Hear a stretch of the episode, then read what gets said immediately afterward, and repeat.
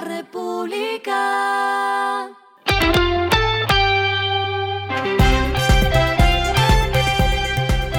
Al final de la jornada, esto es lo que debes saber sobre el comportamiento de los negocios, las finanzas y la economía. Las movidas de hoy fueron. Taxis Libres y el Grupo Carrera anunciaron la implementación de vehículos eléctricos en su flota. Los primeros carros iniciarán operación en el Aeropuerto El Dorado de la mano de las marcas Banco y Viajes Imperial, con el servicio especial de transporte.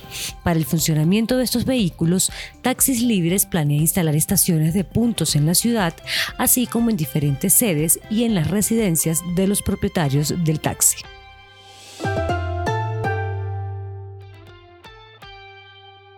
Da Vivienda Corredores anunció su salida al mercado con un fondo de capital privado de deuda con compromisos de inversionistas institucionales por más de 1,4 billones de pesos para realizar inversiones vía deuda en empresas colombianas del segmento corporativo. Los clientes institucionales podrán acceder a inversiones alternativas vía inversión en instrumentos de deuda bajo la gestión y administración de la comisionista de bolsa.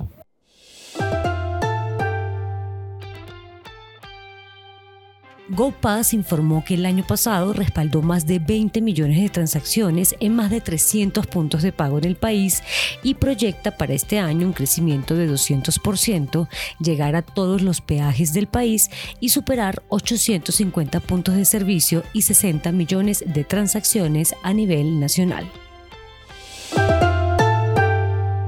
Lo que está pasando con su dinero.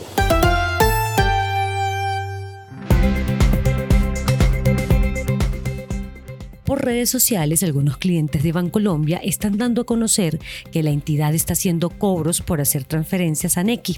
La aplicación está enviando un aviso a la hora de verificar el envío en el que se especifican algunos costos. Según explicó Bancolombia, lo que busca la entidad con esto es implantar un nuevo modelo de pago para que las personas puedan elegir y paguen exclusivamente por los servicios que utilizan.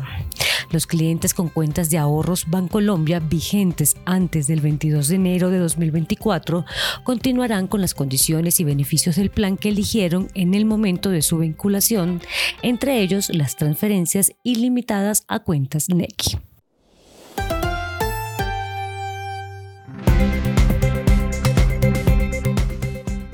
Los indicadores que debe tener en cuenta. El dólar cerró en 3.934,62 pesos, subió 30,13 pesos.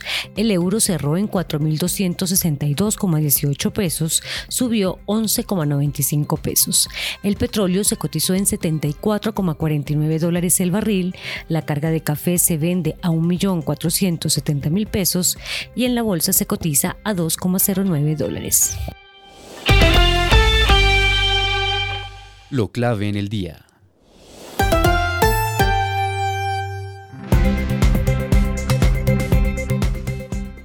La venta de vivienda nueva en Colombia cayó 44,9% en 2023, informó hoy el gremio del sector Camacol. Esto significa que el año pasado se vendieron 106.554 viviendas menos que en 2022. Esto representó una reducción de 20 billones de pesos en comparación con 2022 en la inversión de vivienda por parte de los hogares.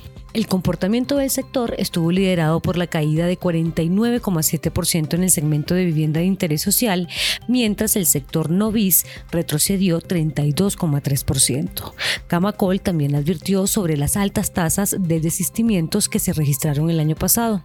En 2023, cerca de 38 mil hogares renunciaron a la compra de su vivienda, siendo 78,1% correspondiente a viviendas bis. A esta hora en el mundo. Tesla abrió su primer concesionario en Sudamérica. El fabricante de vehículos eléctricos eligió una ubicación en el exclusivo centro comercial Parque Arauco en Santiago de Chile para abrir este mes el local. La empresa registró el nombre Tesla Chile en septiembre para realizar actividades como la venta y fabricación de automóviles y aquellas relacionadas con la generación de energía y electricidad. Y el respiro económico tiene que ver con este dato. La Academia de Artes y Ciencias Cinematográficas de Estados Unidos publicó la lista de los nominados a los premios Oscar 2024. Las dos películas más taquilleras de 2023, Oppenheimer y Barbie, destacaron en la mayoría de las 23 categorías. Oppenheimer de Christopher Nolan, que recaudó más de 950 millones de dólares en taquilla, lidera la carrera por los premios de la Academia con 13 nominaciones. Le sigue Pobres Criaturas, donde destacan la actuación de Emma Stone con 11 nominaciones y Los Asesinos de las Flores de la Luna con 10 nominaciones. Barbie, que también fue muy taquillera, apenas obtuvo 8 nominaciones y la sorpresa fue la doble nominación de La Sociedad de la Nieve de Juan Antonio Bayona.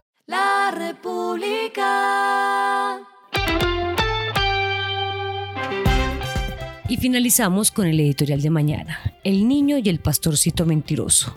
El tan anunciado y ahora evidente fenómeno del niño no puede ser usado para declarar emergencia económica, ni mucho menos para dejar que la inflación vuelva a subir. Esto fue Regresando a casa con Vanessa Pérez.